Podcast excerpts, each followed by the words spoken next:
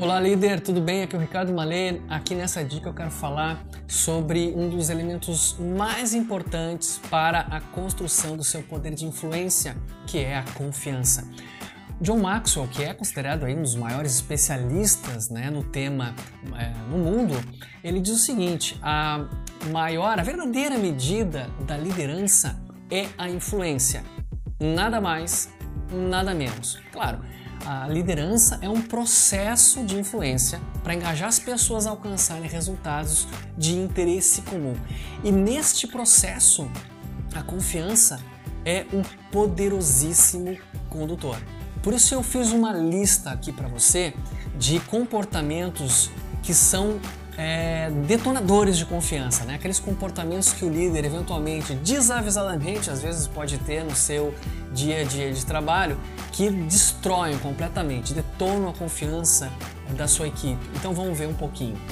Por exemplo, querer manipular as pessoas ao invés de exercer influência. Existe um grande, uma grande diferença entre manipular e influenciar.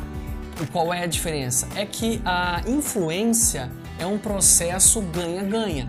Você está ali exercendo a sua influência, você está exercendo um poder com um objetivo de ganha-ganha. Todo mundo sai ganhando. A manipulação ele, ela tem é, interesses meramente egoístas. Até a palavra, né, manipular, nos leva à ideia de objeto, né, que eu vou tocar, vou, vou é, mexer com um objeto. É como se a gente é, imaginasse as outras pessoas como sendo realmente objetos que a gente vai mexer, que a gente vai manipular para tirar alguma vantagem, algum, algum benefício próprio. Então esse é um ponto importantíssimo, saber diferenciar muito bem né, o poder de influência é, para influenciar no ganha-ganha não no ganha-perde.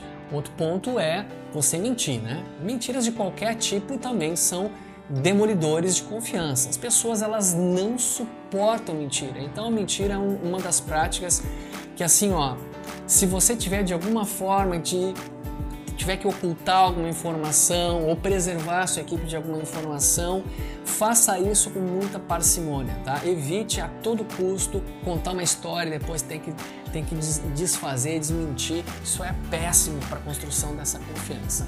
O terceiro ponto é você ser incongruente ou incoerente. O que, que é isso? É falar uma coisa né, e fazer outra. Tampouco as pessoas suportam isso, né?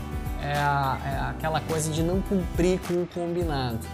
Um outro ponto importantíssimo também a ser observado é por você é não assumir a sua responsabilidade quando você toma uma decisão equivocada.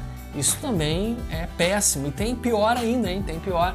É quando a pessoa, além de não assumir a responsabilidade quando toma uma decisão equivocada, ainda buscar um bode expiatório, buscar um culpado, querer colocar a culpa em alguém. Também é terrível, né? não reconhecer um erro, não reconhecer um erro. O líder erra, todo ser humano erra, é impossível só para agora pelo momento, é só agora é, pelo fato de você ter assumido a liderança de uma equipe, a gestão de uma equipe, você não vai se tornar um super-herói, né? uma pessoa infalível, indefectível. Você vai errar. E quando errar, assuma o seu erro. Agora, tem que tomar cuidado, porque errar a gente sabe que é humano, agora ficar persistindo no erro, diz o ditado, é burrice. Então, também um demolidor de confiança quando você erra, assume até, eventualmente assume, mas continua errando, continua errando, continua errando. Então as pessoas elas não né, vão aceitar isso, isso também destrói a confiança da sua equipe em você. Outro ponto importante é você fazer, ter o péssimo hábito de fazer fofocas ou ainda de você revelar algum segredo, né, que algum membro da tua equipe traz para você, alguma questão da sua vida pessoal e você vai lá cochichar para alguém ou comentar isso com outra pessoa, isso também é péssimo, até porque essa pessoa, né, que para qual você é, compartilha um segredo de outrem, ela imediatamente ela, ela vê em você alguém não confiável, tá? Então esse aí também é um hábito que você deve evitar a qualquer custo. E por fim, aqui da nossa lista é a questão de você hum, é perder o seu equilíbrio emocional.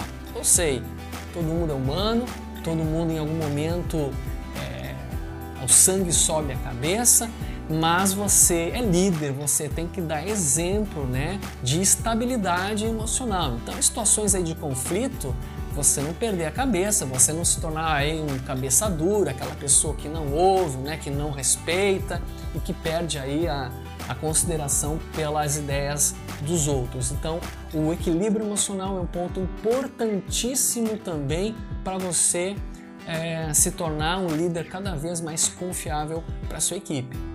Pois é, de fato, conquistar a confiança das pessoas é algo muito difícil, muito trabalhoso e muito fácil de perder, né? Muito fácil para as pessoas perderem a confiança em nós. Mas se você seguir estas dicas que a gente elencou aqui, certamente você vai aumentar e muito a confiança da sua equipe em você e certamente o seu poder de influência.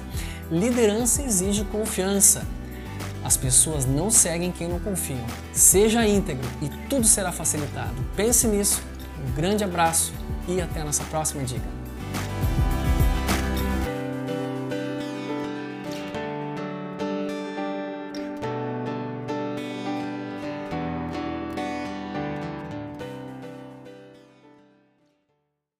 E que tal receber minha mentoria para te ajudar a aumentar em 30% o engajamento e o desempenho da tua equipe. Entre em contato comigo agora por WhatsApp, telefone ou e-mail acessando ricardomale.com.